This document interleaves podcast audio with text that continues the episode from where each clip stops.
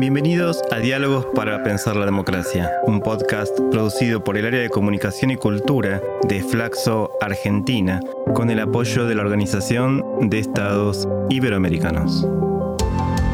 En este ciclo vamos a conversar sobre la historia y la experiencia argentina de construcción democrática y los distintos aspectos que la atraviesan. Hola, esto es Diálogos para Pensar 40 años de democracia, un podcast de Flaxo. Y para hablar de feminismos, lugar de la mujer en el trabajo, educación sexual y de cuidados, estoy aquí con Eleonor Faur. Bienvenida, Eleonor. Gracias, Héctor.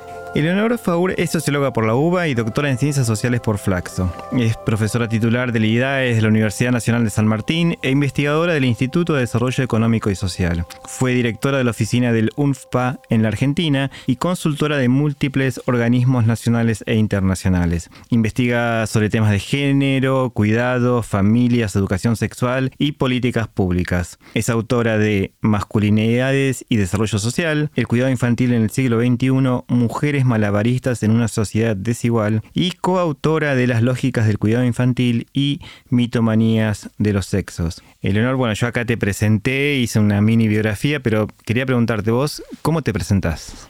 Yo suelo decir que, que soy una socióloga relativamente anfibia por varias razones. En, por un lado, porque me he movido con bastante comodidad y con, y con gusto en las esferas de la asesoría de las políticas públicas y el diseño de políticas públicas, pero también en la investigación y la docencia, digamos. He ido siempre como mechando en mi, en mi trayectoria profesional esas dos aristas.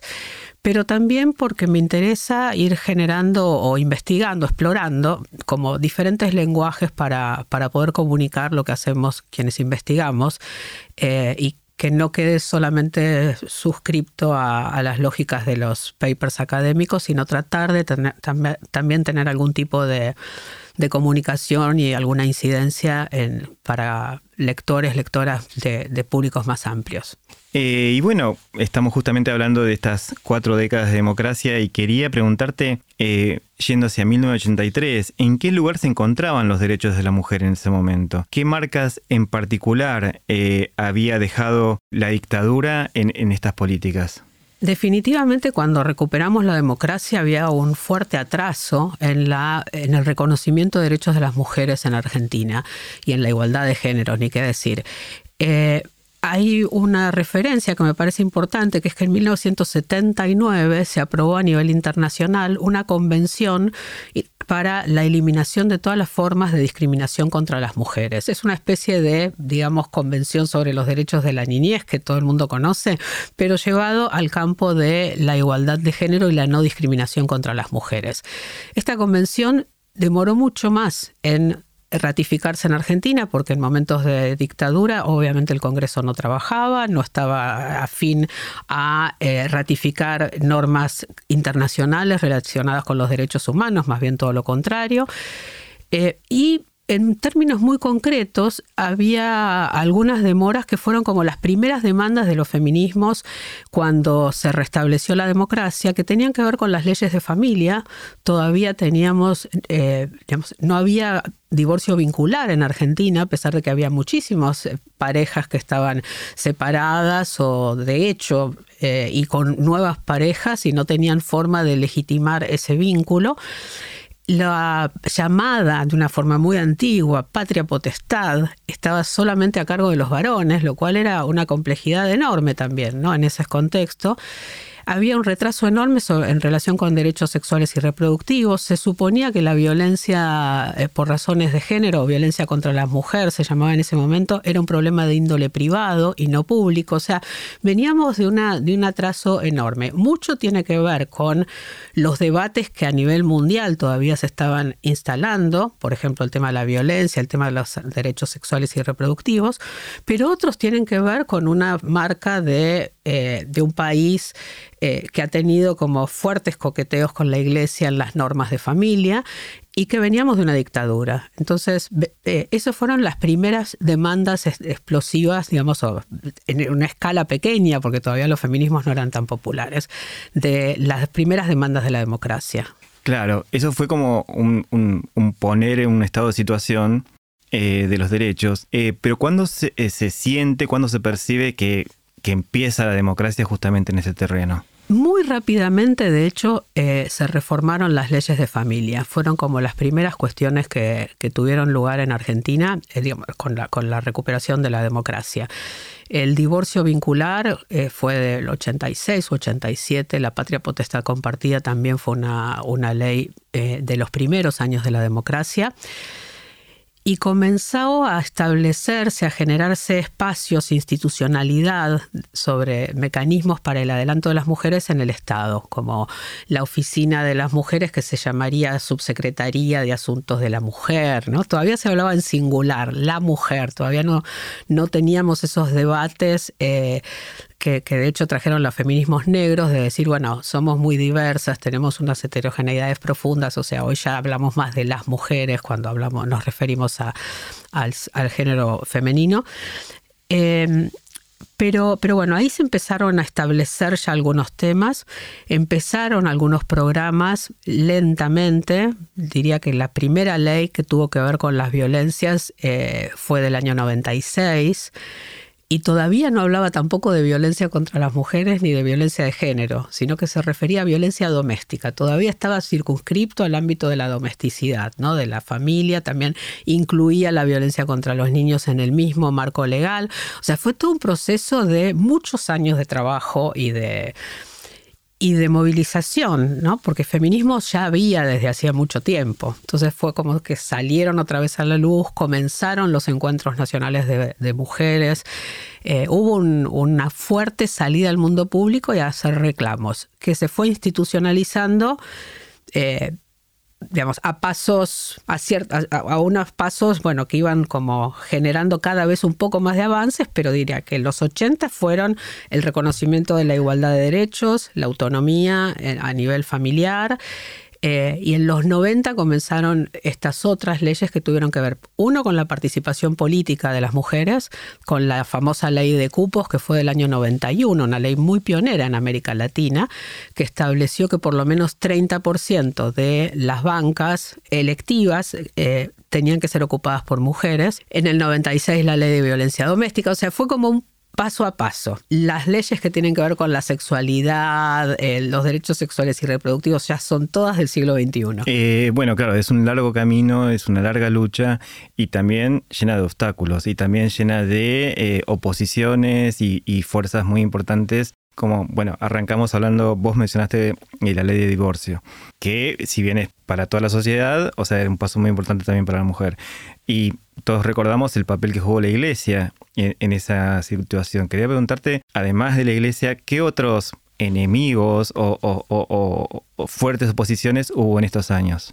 Yo creo, bueno, hubo básicamente, bueno, la iglesia fue como el, lugar común, ¿no? Que hay, a veces circulan estos videitos de cuando se hablaba del voto femenino, eh, ¿no? En los años, en los principios de los 50, y estos senadores o diputados asociados con la iglesia que decían esto va a ser el fin de la familia, ¿no? Eh, después con la ley de divorcio lo mismo, este va a ser el fin de la familia. Con educación sexual, esto va a ser el fin de la familia. Con aborto legal, esto va a ser el fin de la familia. O sea, es como el lugar común e incluso los mismos argumentos, casi diría, para diferentes tipos de acciones políticas.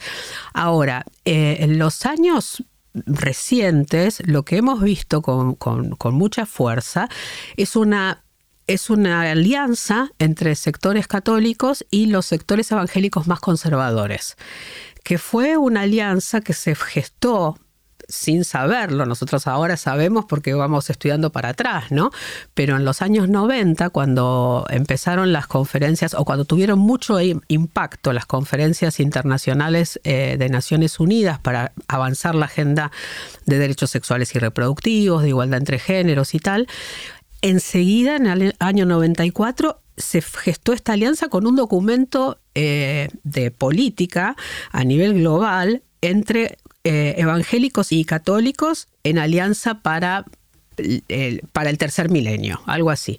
Y ahí empezaron ya a tramar esto que hoy escuchamos con mucha, eh, con mucha más asiduidad, que hablan de la, contra la ideología de género, con mis hijos no te metas, ¿no? Como toda esa idea que es antiderechos, cuestionan fuertemente el concepto de género, siguen arraigados en la idea que es la naturaleza lo que distingue a los diferentes sexos biológicos y roles sociales de hombres y mujeres, que la homosexualidad o, la trans, o el transgénero, etcétera, son como inventos de la modernidad y son parte de la ideología y no de identificaciones eh, muy legítimas y genuinas que puedan tener las personas. O sea, hay un cuestionamiento muy fuerte contra la agenda queer eh, de diversidad sexual, contra la agenda de derechos sexuales y reproductivos y contra la agenda de educación sexual integral. Y ahí están católicos, evangélicos, conservadores, subrayo, porque no toda la iglesia evangélica Angélica tiene las mismas eh, formas de trabajo o, ideologías, y también laicos y laicas, o sea, hay como una alianza donde también ahí se están dando como configuraciones novedosas en la, en la acción política el famoso bebite, ¿te acordás cuando sí.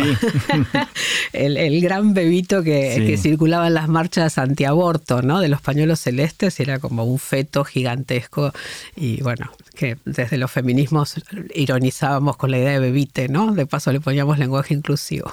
Claro, claro, claro. Em, quería hacer un paréntesis y, y, hacerte una pregunta más personal. ¿Cuándo comenzaste a considerarte feminista y por qué? Bueno, es una gran pregunta porque como el feminismo, eh, como dice Mónica Tarducci, hubo tiempos en que era como una mala palabra, era difícil autoidentificarse de esa manera, ¿no? Tipo en los 80, cuando yo empecé a trabajar temas de género, todavía me costaba un poco asumirme como feminista. Decía, bueno, yo soy post-feminista porque venimos después de las que ya hicieron toda la lucha. O sea, una se, se va inventando algunas argumentos para, para ir estando cómoda con la propia acción. Durante los 90, eh, ya cuando estaba toda la hubo un desarrollo muy interesante a nivel teórico sobre la cuestión de género, las relaciones sociales de género, que, que, fue como parte fuerte de mi formación. Entonces también ahí era como, bueno, yo soy especialista en temas de género. Había como ahí como un coqueteo con los feminismos pero me costaba simplemente señalarme como feminista. Ahora, si lo pienso, ya en los 90 empecé a, a autodefinirme feminista y si lo veo para atrás, yo creo que desde muy chica yo soy feminista sin haberlo sabido como viniendo de una familia, yo tengo, eh, tengo un origen sefaradí, que son los judíos de Medio Oriente, son eh, tipos de culturas que son muy conservadoras en términos de género, donde se distingue muy, muy, se distinguía en esa, en la época de mis padres, mis abuelos, que fueron los que emigraron a principios del siglo XX, papeles muy diferenciados y jerarquizados en los hombres por sobre las mujeres. Y toda la idea de que las mujeres estaban permanentemente a disposición y al servicio de los hombres y que, bueno, en fin, que se esperaba siempre el hijo varón, cuando nosotras éramos tres hijas, y en la casa de los abuelos la gran pregunta de cada almuerzo era ¿y cuándo el varón? Y una sentía una incomodidad fuerte con esa pregunta, como no entiendo, o sea, ¿dónde, por, ¿qué pasa? ¿Cuál es el problema que seamos todas mujeres, no? En una, en una familia o en un hogar que haya salido así. ¿Cuál es el problema? ¿Qué se está esperando? Se estaba esperando a la persona que valía más. Claro. Y eso es algo que yo desde la infancia de alguna manera lo sentía y después el feminismo me dio argumentos y formas de explicar eso que, bueno, que culturalmente estaba tan arraigado y no tan lejos de mi familia, sino bien adentro de mi familia de origen, ¿no? ¿Y cómo fue, digamos, tu, tu cómo lo viviste en la universidad, por ejemplo? Digamos, plantearte, plantarte como, como feminista eh, y, digamos qué lugar había en ese entonces ¿no? para, para, para esta postura. Yo creo que en la universidad todavía no tenía tan claro este, este, este posicionamiento. Perdón, estamos hablando de los 80. Estamos hablando de los, de los 80, yo empecé la universidad en, 80, a finales del en el 83, cursé muy poco porque todavía estábamos en dictadura y en filosofía nos daban Santo Tomás de Aquino, que era muy interesante, pero también queríamos leer otras cosas a esa altura. Eh, o sea que empecé con mejor ritmo en el 84, plena primavera democrática. fue, un año, fue una época genial para la carrera de sociología. Fue, todos los profesores y profesoras venían del exilio entusiasmadísimos. O sea, fue un gran momento de, la formación. Eh, pero todavía había muy pocas cátedras que abordaban las cuestiones sobre los feminismos. Yo recuerdo dos, de hecho, de la de Elizabeth Gelin y la de Catalina Weinerman, y las recuerdo muy bien porque me, tocaron. O sea, de hecho son temas que yo trabajo porque con Catalina leímos algo sobre el sexismo en los libros de lectura de la escuela primaria, que fue lo primero que yo leí, que hoy, diríamos, hoy llamaríamos de educación sexual integral. Y con Elizabeth Gelin, con Chevy, trabajábamos sobre temas de sociología de la familia, que tiene mucho que ver con lo que yo investigo ahora también. Pero en general todavía estábamos con la idea que, bueno, que la sociología era para transformar las, las, relaciones sociales de producción y de clase, y todavía no veíamos con tanta claridad las relaciones sociales de género. O sea que fue paulatino también en mi desarrollo. Yo fue, cuando me gradué que empecé a trabajar más en, investigación sobre estos temas. Quería preguntarte qué pasaba en el poder político, ya 80s, 90s, digamos. Eh, ¿Vos te sentías como acompañada, interpretada por, por los partidos, por el Congreso, por los lugares de decisión, eh, escuchada? Yo creo que todavía estábamos como, yo era muy joven en los primeros años de la democracia, Veníamos de una secundaria en dictadura con muy pocos recursos para hacer análisis políticos ni participación política siquiera en la escuela. Eh, y creo que estábamos empezando a entender de qué se trataba la democracia, ¿no?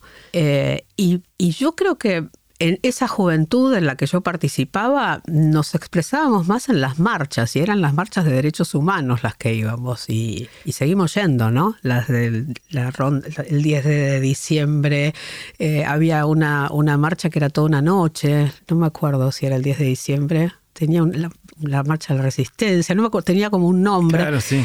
¿no? Y algunos jueves específicos en la plaza. O sea, íbamos comprendiendo, todavía estábamos muy también eh, movilizadas y movilizados con la agenda eh, de las violaciones siniestras a los derechos humanos por las desapariciones forzadas, las personas que estaban volviendo del exilio. O sea, yo creo que estábamos todos más, o por lo menos yo me sentía más inundada de esas preocupaciones que de la necesidad de incidir o de sentirme escuchada como joven mujer eh, en, la participación política. Y era una participación política, o sea, los, liderazgos eran muy masculinos. Lo siguen siendo, pero en los 80 eran incuestionablemente masculinos, casi diría. Pero de todos modos, las largas batallas que necesitaban, digamos, también de un debate político en el Congreso, por ejemplo. Em, y quería preguntarte en qué medida los partidos, y ya por ahí ya acercándonos hasta al presente, a los últimos años, poderes, justicia, o sea, le daban un lugar, concretamente a la lucha por el aborto. Este, pero también había otros derechos que a lo largo de los años se fueron eh, logrando. Entonces, quería ver cómo era esa interrelación y, y, digamos, y qué lugar iba ocupando en la agenda política. Pensaría que el punto de inflexión importantísimo ahí fue la ley de cupos en el Congreso. Claro. Y eso se gestó desde afuera del Congreso porque la presidenta del entonces Instituto de las Mujeres o Consejo de las Mujeres, no me acuerdo cómo se llamaba la institucionalidad en ese momento, que era Virginia Franganillo, organizó con algunas diputadas que había, que no eran muchas, eh, está movida en, diputados que de hecho lograron votar esa ley en una noche, cuenta Virginia, que había un partido de boca. O sea, los diputados estaban apuradísimos por irse a la casa. Ya habían hecho todas las negociaciones, pero a veces son esas pequeñas triquiñuelas que hay que encontrar el momento justo para que voten apurados y se vayan. Y a partir de ahí, y me parece interesante en función de tu pregunta, ¿qué posicionamiento tenían los partidos políticos? Hubo un momento como medio tramposo, porque la ley decía que el 30% de las listas tenían que ser ocupadas por mujeres. Entonces, ¿qué hacían los partidos políticos? Todos ellos ponían a las mujeres en los cargos de más abajo, los que tenían menos chances de ser elegidas. ¿No? Entonces, si tenés una lista de, no sé, 20 candidatos, pones a las seis últimas mujeres, bueno, es bastante y poco probable que alguna de ellas eh, ingrese al Congreso. Entonces, de hecho, hubo que se hizo un reclamo ante la Comisión eh, Interamericana de Derechos Humanos mostrando esa ilegitimidad que estaba sucediendo y hubo una observación de la, de la Comisión Interamericana de Derechos Humanos al, a la Argentina diciendo que ese 30% tenía que estar en, en lugares con chances de ser elegidas. O sea, tuvo que intervenir la justicia interamericana ni siquiera la nacional, para poder llevar esto a que sea una práctica real. O sea, como siempre, las leyes pueden avanzar, pero después hay, hay diferentes formas de ir como encontrando vericuetos para que no se plasme tan, eh, de una forma tan certera. Y los partidos políticos estaban muy acostumbrados a ciertos liderazgos, a ciertas formas de cómo se deciden los candidatos. Todavía se está mejorando esa, esa práctica, ¿no? A pesar de que tenemos sin duda muchos avances. Ahora, cuando las mujeres ingresaron al Congreso, aunque no todas son feministas, eso está clarísimo, las que, mujeres que entran al Congreso, hay algunas que son incluso opositoras, eh, eso allanó la posibilidad de que empezaran a presentarse también algunos proyectos que tenían que ver con derechos sexuales y reproductivos, aunque se demoró muchísimo, o sea, el proyecto de la Ley de Salud Sexual y Procreación Responsable se llama, pero bueno, podríamos decir de salud sexual y reproductiva, se aprobó en 2002 en el marco de, de, la fuerte emergencia que hubo a nivel socioeconómico, con la pobreza del 57%. Bueno, recordamos esos tiempos muy, muy, muy dramáticos de nuestra historia reciente. Pero hacía 10 años que se venía presentando año tras año y otra vez se va a destrozar la familia, etcétera, etcétera. Eh, o sea, cada una de estas eh, iniciativas llevó mucho tiempo que se aprobaran pero si no hubiera habido mujeres, eran temas que estaban ausentes. Porque ¿por qué todos los legisladores varones iban a estar pensando que si las mujeres tenían derecho a acceder libremente a un DIU o a pastillas anticonceptivas? No era un tema de su agenda. Estaba pensando en cómo, eh, digamos, logró instalarse el tema del aborto como, como debate eh, en, todos los ámbitos. Y eso, por supuesto, llevó tiempo. Eh, ¿Cómo podrías caracterizar esa, esa lucha, esa, eh, pero más que nada, al principio para instalar el tema? Después para convencer y después para finalmente llegar a una instancia de decisión legislativa. Sí, yo creo que la, eh, la trayectoria de, lucha del aborto es algo que se está estudiando muchísimo y que son muchos los países que están curiosos con, con el proceso de Argentina porque ha sido fabuloso, realmente ha sido una cuestión espectacular. Hay un tema importante, muy importante, que es que Argentina ya tiene más de 30 años casi tantos como la democracia. Yo creo que vamos por el encuentro número 37 o algo así, de los encuentros nacionales de mujeres, que hoy se llaman encuentros plurinacionales de mujeres, lesbianas, travestis, trans, etcétera, etcétera. Como fue ampliando también su mirada. Ahora, esos encuentros nacionales que primero empezaron a, a reunirse, o sea, feministas y movimientos de mujeres de diferentes partes del país, encontrándose una vez por año en alguna ciudad de alguna de las provincias itinerantes por la Argentina, debatiendo sobre temas propios de las mujeres y los derechos de las mujeres, hoy también de las diversidades. Eh, y ahí se empezó a instalar fuertemente la agenda de aborto. Y en el año 2003 comenzó esta campaña que todos conocemos hoy en día, la campaña por el derecho al aborto legal, seguro y gratuito, con el famoso lema, que fue una cosa, fue, espectacular, como resumieron en tres frases, en tres oraciones, ¿no? Eh, educación sexual para decidir, anticonceptivos para no abortar, aborto legal para no morir. Y en esas tres frasecitas hablaban de tres tipos de políticas públicas que necesitaban integrarse. Y también estaban diciendo que la última instancia es el aborto. Que el aborto no es un anticonceptivo, que se requieren todas esas instancias para ir evitando los embarazos no intencionales. Ahora, si todo eso falla o si no hay suficiente política, y bueno, el aborto tiene que ser legal, seguro y gratuito, porque si no es fuente de, una profundización de las desigualdades sociales porque claro, lo sabemos, quienes podemos pagarlo, hemos pagado abortos y quienes no, están mucho más sujetas a riesgos para su salud eh, y para su vida. Entonces, la campaña que nace en 2003 tuvo la potencia de ir creciendo y creciendo. El pañuelo verde también se gestó en, esa, en ese encuentro de mujeres en el año 2003. O sea, tener un símbolo simple, potente, porque el pañuelo es algo muy importante en nuestro país, porque veníamos de los pañuelos blancos, de las, venimos, tenemos la historia, la impronta de, los pañuelos blancos de las madres de Plaza de Mayo, o sea, estamos hablando de pañuelo como un símbolo de derechos humanos, y usar otro color, el verde, bueno, ok, la esperanza, otro color, pero el mismo símbolo. Eso fue muy interesante y año tras año iba creciendo desde ese punto de vista, desde el punto de vista como de la capilaridad de la sociedad. ¿Y cuándo da el salto? Empieza desde la campaña, todos los años presentaban un proyecto de ley ante el Congreso. Y todos los años el proyecto era cajoneado, no se debatía, etc. Siempre tenían algunas diputadas que firmaban para que ingresara el proyecto al recinto, no, al recinto, perdón, a la, a la Cámara, pero después no se debatía. Y yo diría que el impulso de la última curva hasta que salió aprobado tuvo que ver con la coyuntura de, ni una menos, digamos, con la proliferación y la popularización de los feminismos. Cuando los feminismos se vuelven tan masivos y tan parte del día a día de, de distintas familias, de las escuelas, donde empieza a debatirse en todos lados el tema de la desigualdad entre los géneros, que tiene mucho que ver con esta larga trayectoria de encuentros de mujeres, de feminismos así por las bases, de los feminismos populares que se empiezan a, asentar después de la crisis del 2001, con los movimientos piqueteros, los movimientos desocupados, también empieza una ola de feminismo popular en las bases, en los sectores populares.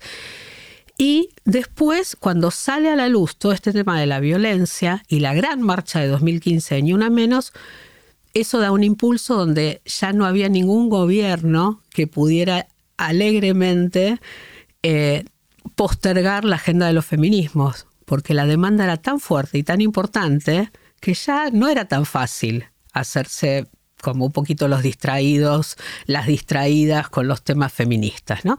Entonces yo creo que eso fue una coyuntura extraordinaria, eh, insospechada, porque la verdad es que cuando fue ni una menos, estábamos, las que veníamos trabajando esto, estábamos totalmente emocionadas y sorprendidas de esa movilización tan masiva, pero que fue un punto bisagra. Y, eso terminó eh, para mí generando esa demanda juvenil tan potente con el tema del aborto y esta, eh, y esta como simpatía de la sociedad y además como sacarnos la careta, ¿no? Porque Argentina siempre, las, mujeres argentinas siempre han abortado. ¿Cómo hacemos para tener dos hijos y cuatro, ¿no? Menos de tres hijos por mujer como promedio, si no había ni, ni, anticonceptivos gratuitos. Abortos, toda la vida, las abuelas todas han abortado. Claro, totalmente, claro. Este, y también en algún momento se planteó eh, el aborto como un derecho humano. Sí, claro. Y, además fue interesante como replantear esa idea. Es, hay como un derecho al aborto, claro. Y, y, tiene que ver también, se empezó a disputar la idea de vida, ¿no? Porque los sectores conservadores de alguna forma se apropiaron en el discursivamente de la noción de vida. Ellos defendían la vida. ¿Y nosotras que defendíamos la muerte? No, nosotras también defendíamos la vida.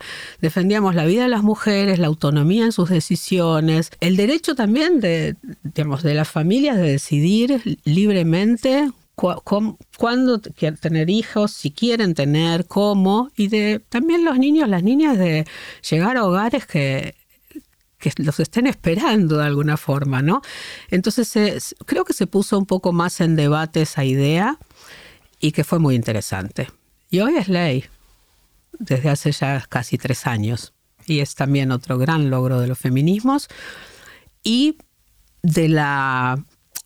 También esto, cuando hablo de la la proliferación de los feminismos en la sociedad, bueno, la proliferación también de los feminismos en la política, porque así como en los 80 la política era mucho más eh, patriarcal, y hoy está lleno de feministas en el Estado y en los partidos políticos. Entonces también hay, hay alianzas muy fuertes entre movimientos sociales, eh, diputadas, eh, gobernantes. Entonces, ese tipo de alianzas, las periodistas, han sido muy, muy provechosas para, instalar agenda. Paralelamente, eh, y esto lamentablemente ha ocurrido siempre, eh, la violencia contra la mujer en el hogar era naturalizada hasta cierto momento y después se empezó a hacer visible y denunciada. Digamos, ¿Qué pasó para, digamos, en, la cabeza de todos, ¿no? ¿no? solamente de las mujeres que se animaron a denunciar, sino también de la sociedad que empezó a, no desviar la mirada y a, escuchar más y a prestar atención a estas situaciones? Yo creo que otra vez algo que tiene que ver con la autonomía de las mujeres y con eh, sacar del, del, closet, digamos, esas violencias familiares tan profundas y esas violencias conyugales tan legitimadas. Todavía hay mucho camino para recorrer, ¿no? Todavía no todas las mujeres se animan a denunciar o, tienen los canales o el apoyo emocional incluso necesario para hacer todo el, tránsito por, el proceso de denuncias que son muy arduos. Eh, pero de alguna manera empezamos a salir de esta idea tajante también patriarcal, que viene como de la ilustración, de una división entre el mundo público y el mundo privado, como si los asuntos del Estado y los asuntos de la democracia solo tuvieran que ver con aquellos aspectos del mundo de lo público, de la política, de la cultura, eh, como entendida desde el punto de vista de, las expresiones culturales. Eh, y que todo lo que tiene que ver con el mundo privado, de la domesticidad, del hogar, de la familia, es un asunto que solo le compete a quienes están ahí adentro. Cuando empezó a romperse con esa dicotomía, por lo menos a nivel eh, intuitivo, porque a nivel teórico todavía tenemos pasos para dar para romper esa, esa lógica. Eh, pero a, notar que cuando hay una violación de derechos humanos dentro del hogar, es una violación de derechos humanos que el, el Estado tiene que ocuparse, ese fue un cambio de paradigma enorme.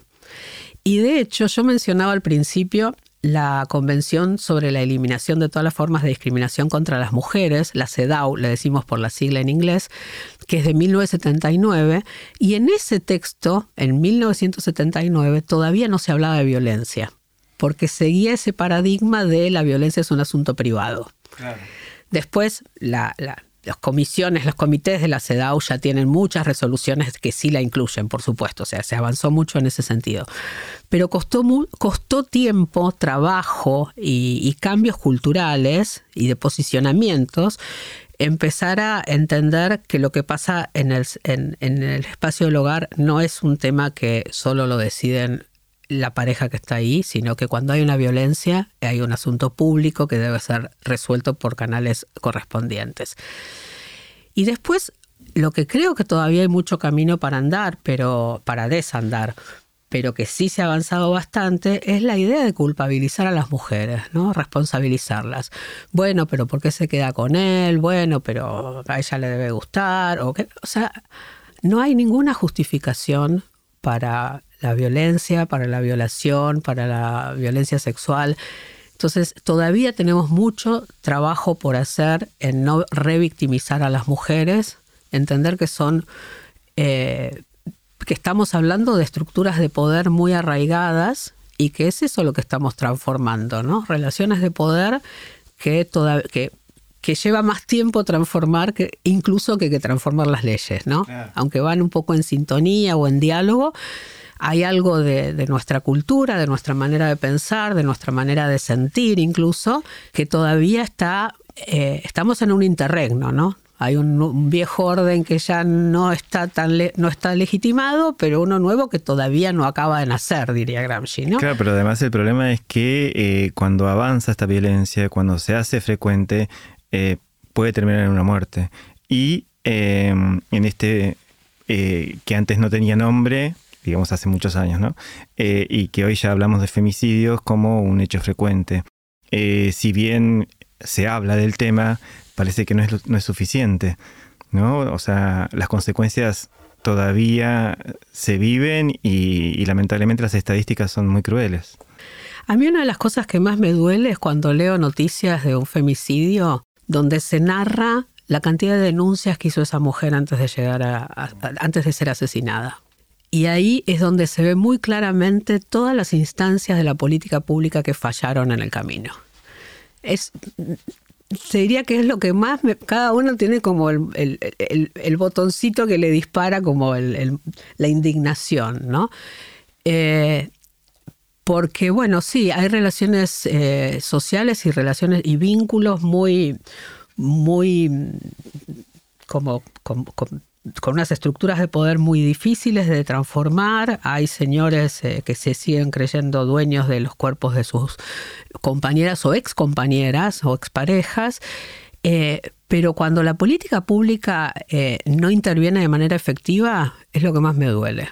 Porque es ahí donde está nuestra lucha, ¿no? Y cuando al revés, cuando uno lee noticias por ahí que en algún país que tienen como muy aceitado todo el tema de la denuncia, de la prevención, del trabajo, eh, con preventivo es muy importante también. La educación sexual no es solo para decir embarazos, es también para poder evitar eh, vínculos violentos, eh, reconocer abusos sexuales en la infancia, etcétera. Como es todo un tema preventivo muy importante cuando la política pública de verdad tiene como mecanismos que están muy solventados, se reducen los femicidios finalmente. No es obvio que los femicidios van a seguir, hagamos lo que hagamos. Puede seguir como espacios o interacciones violentas, pero cuando la política pública interviene, cambia, cambia el, derrotero de ese tipo de vínculo, de, la relación y del, y del, destino de las mujeres, ¿no? Eh, ahora, yendo hacia el interior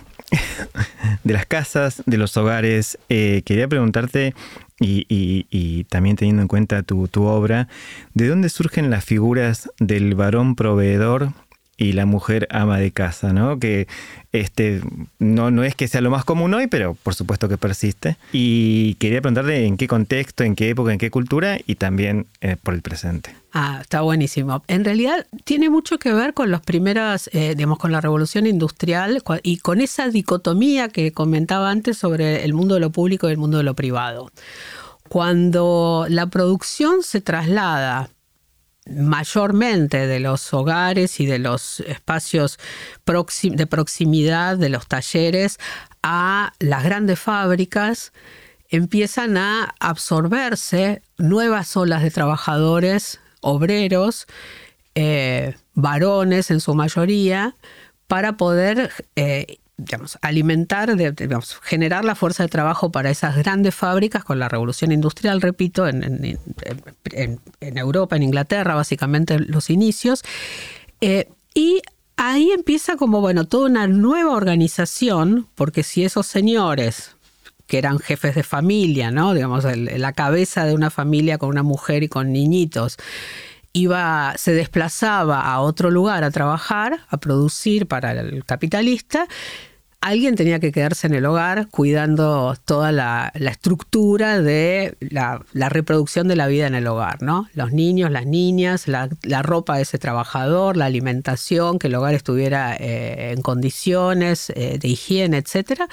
Y ese rol se asignó a las mujeres. Y hubo leyes y políticas muy específicas que lograron como instituir ese tipo de formato. Por ejemplo, cuando había las asignaciones familiares para los trabajadores varones, suponían que había una mujer en la casa que se estaba ocupando de, los niños, las niñas, etc. Y eso tenía un, valor y se le asignaba al, al trabajador, o sea, la plata entraba por la vía del trabajador. Los derechos sociales también entraban por la vía del trabajador, varón, adulto. O sea, estaba la obra social, la pensión, la jubilación, etcétera, ¿no? Para, toda la familia venían asociados al trabajo era formal siempre, del varón. Entonces ahí empezó como este tipo de formato, que era una forma de familia, estamos, pero también una forma de institucionalidad política. Eso no quiere decir que ninguna mujer trabajaba en el espacio de lo público, había obreras mujeres, había lavanderas, había docentes, pero era un formato, un tipo ideal que realmente era muy mayoritario en la organización de la sociedad y de alguna manera también fuimos, digamos, todo el mundo occidental fue como heredero de ese tipo de lógica. Ahora, ¿qué pasa? Cuando las mujeres empezamos a, a salir más masivamente al mercado de trabajo, porque, repito, siempre hemos participado, pero en las últimas décadas del siglo XX, con mayor participación económica activa de las mujeres, con mayores niveles educativos y con ya sistemas de mercado de trabajo que no alcanzaba con una sola, eh, con un solo proveedor de ingresos en los hogares, ¿no? O sea, fueron muchas las razones de este salida, comillas, de mujeres al mercado de trabajo, se rompe un tipo de estructura y se rompe un tipo de organización social de los cuidados que era injusta, pero de alguna manera se consideraba desde una mirada patriarcal muy funcional. Ya empieza a dejar, de verse como tan funcional, se empieza a comprimir y a sobreexplotar las agendas de las mujeres que a pesar de salir a, generar ingresos y a participar del mercado de trabajo, seguimos teniendo las tareas eh, asignadas de los cuidados, seguimos teniendo asignadas las tareas, la responsabilidad del cuidado y de su gestión. Entonces sale ahí esta idea que, que yo trabajo mucho en mi libro, que es el de las mujeres malabaristas como una nueva figura, un concepto, como una, un nuevo actor social que está totalmente invisibilizado. Nos parece, hoy nos parece natural que las mujeres seamos malabaristas. Y la verdad es que hay que desandar un poco también ese camino, ya que hemos desandado tantos otros. Claro, sí, tal cual. A muchos les ha llamado la atención que cuando se empiezan a hacer muy necesarios los, los, planes sociales, eh, bueno, en principio preguntaban quién era el jefe de familia hasta que tuvieron que adaptar la pregunta y preguntar quién es el jefe o jefa de familia, ¿no? Tal cual, sí. Sí, porque además se da por sentado que en todos los hogares hay señor, señora e hijitos, cuando nada que ver. O sea, son muchos los hogares encabezados por mujeres, hay hogares también cada vez más que donde las parejas son del mismo sexo, o sea, ya se está descomponiendo, o sea, desarmando, afortunadamente se está desarmando ese modelo monolítico, supuestamente ideal y muy patriarcal de familia, que también eh, son aquellos formatos que pueden seguir existiendo, pero con otras dinámicas, pero que desde los sectores conservadores se cree que es la familia, la única posibilidad de vivir en familia, cuando se vive en familia de muchas maneras. Claro, sí, sí, sí, sí, tal cual, porque bueno, los, los vínculos se rompen, se descomponen, las familias se astillan. Este, hoy ya, sí, sí, por supuesto, seguimos usando la palabra familia, pero ya con significados muy distintos y diversos, ¿no? O sea, hay las todas las variantes que te puedas imaginar eh, en el interior de un hogar. Total. Y es saludable también hablar de familias y no de familia. Claro. Porque también ahí desarmas una, una noción como naturalizada, ¿no? Como la idea de eh, ¿Se acuerdan cuando eh, fue el tema del el matrimonio igualitario y empezó los debates, que otro escándalo, ¿no? Para los conservadores, cómo puede ser, se destruye la familia, etcétera. O sea, siempre la misma cantinela, se dice. Pero otra vez era, bueno, ok, pero que no, que no tengan hijos, porque necesitan un mamá, una mamá y un papá, ¿no? La idea, la verdad es que lo que necesitan los niños y las niñas es amor y cuidado de las personas que, se lo, que sean capaces de dárselos, no necesariamente mamá y papá. O sea, pueden ser dos mamás, pueden ser dos papás, puede ser una abuela y una mamá. Lo que necesitan es cuidado y amor, y escucha y comunicación. Claro. Lo demás, un papá violento, una mamá violenta, no sé si eso es una ganancia. No, tal cual, tal cual. Este, y de todos modos también eh, ha ocurrido y con, por lo menos en, en, en la visibilidad, una aceleración, eh, una o, o, el animarse a expresar diversas identidades sexuales, ¿no? O sea, hoy ya hablar de, las identidades LGTBIQ eh, no voy a decir que es algo muy común, pero es bastante habitual y eh, además que es algo que, recorre el mundo, pero que también revive a estos... Em, a estas oposiciones a, la diversidad que que incluso arrancamos la charla hablando ¿no? de quienes se oponían al, divorcio y que hoy se oponen a estas eh, diversidades. Y que también, por supuesto, como decíamos recién, eh, modifican o, generan otro tipo de familias. Sí, yo creo que también está, hay una resistencia muy fuerte ideológica y hay una resistencia política, porque hay estructuras que realmente se sostienen por ciertas doctrinas y estructuras muy grandes que hay mucha gente que tiene salarios en, esas estructuras, hay muchas propiedades que forman parte de esas estructuras, o sea, hay también ahí una, una arquitectura política muy fuerte que se sostiene con estos pilares ideológicos, pero además hay una estructura económica y política muy fuerte. Entonces, bueno, las resistencias obviamente van a seguir existiendo. Y de alguna manera es señal de que cabalgamos, diría él. el famoso flaco. Claro, claro, claro. El que no es Espineta.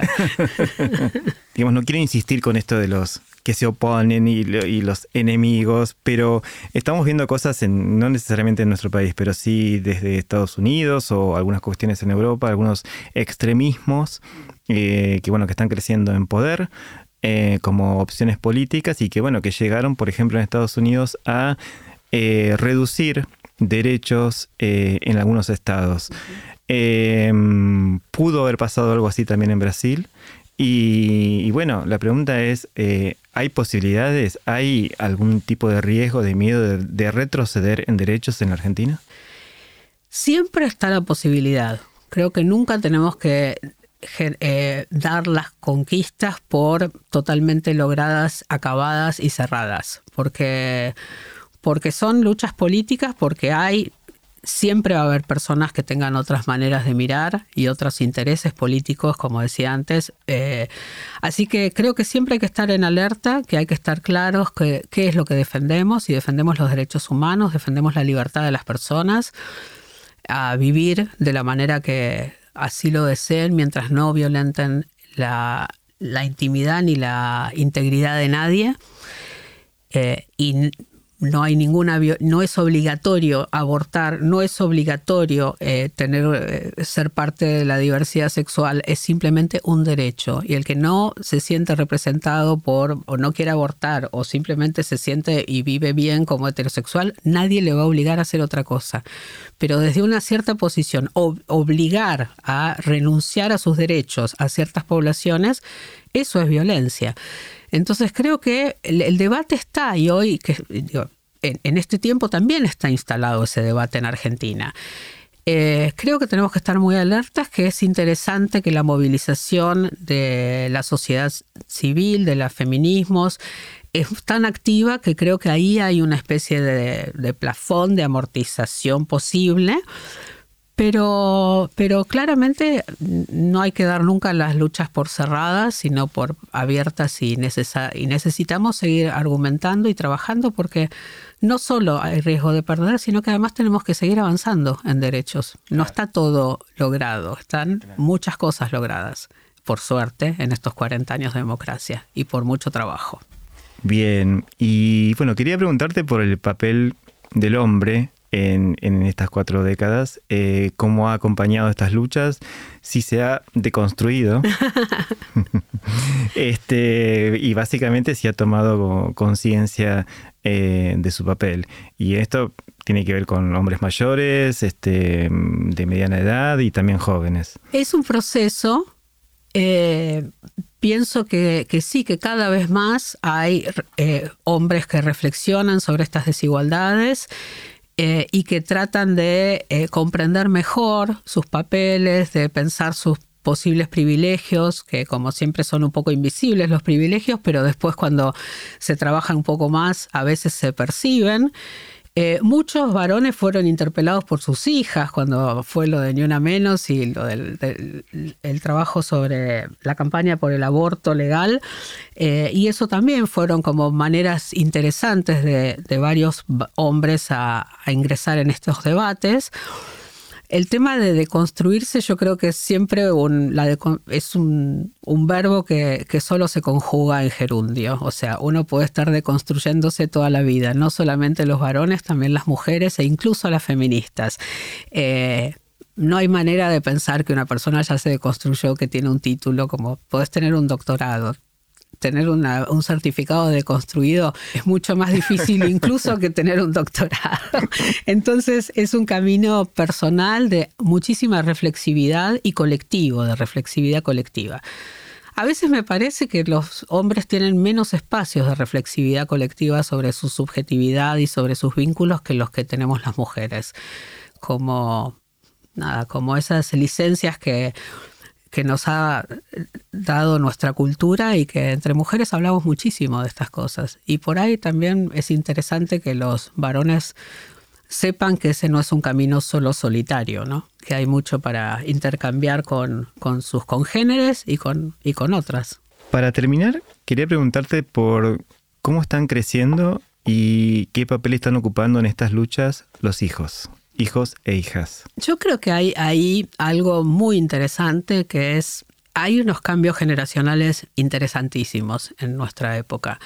Eh, al nivel que si uno traza una línea de tiempo entre, por ejemplo, lo que yo contaba de mi familia de origen, como formato de feminidades y masculinidades de mi padre y mi madre, y mis tías y mis tíos, y toda una camada de personas de esa generación, eh, la mía propia y la de mis, mis, congéneres de mi generación, ¿no? que nací en los 60 y la de nuestras hijas e hijos, ya hay unas transformaciones abismales, mucho más importantes que las que podrían trazarse entre mis padres, mis abuelos y mis bisabuelos. ¿no? Son cambios rotundos. Ahora, con las generaciones más jóvenes de ahora, como las infancias, las adolescencias, hay también otras, otras maneras de, plantarse muchas veces. No digo que está todo totalmente cambiado porque sería falso, pero hay algunas cuestiones que están mucho más naturalizadas. Las nenas juegan al fútbol y ya se cuestiona mucho menos.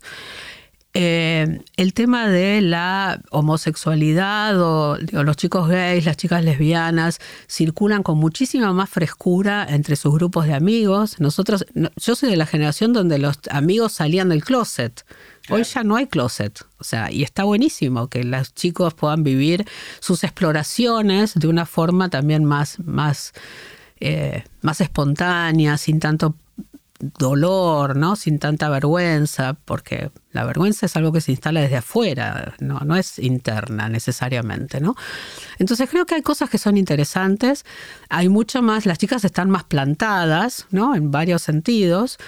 Ahora, bueno, no es universal, ¿no? Es, son, también hay grupos que son no la ideología de género, o sea, cuando uno hace trabajo de campo y vas a las escuelas en algunos eh, territorios, también ves que hay muchos chicos y chicas que todavía tienen como formatos más eh, tradicionales, como en relación con las cuestiones de género, ¿no?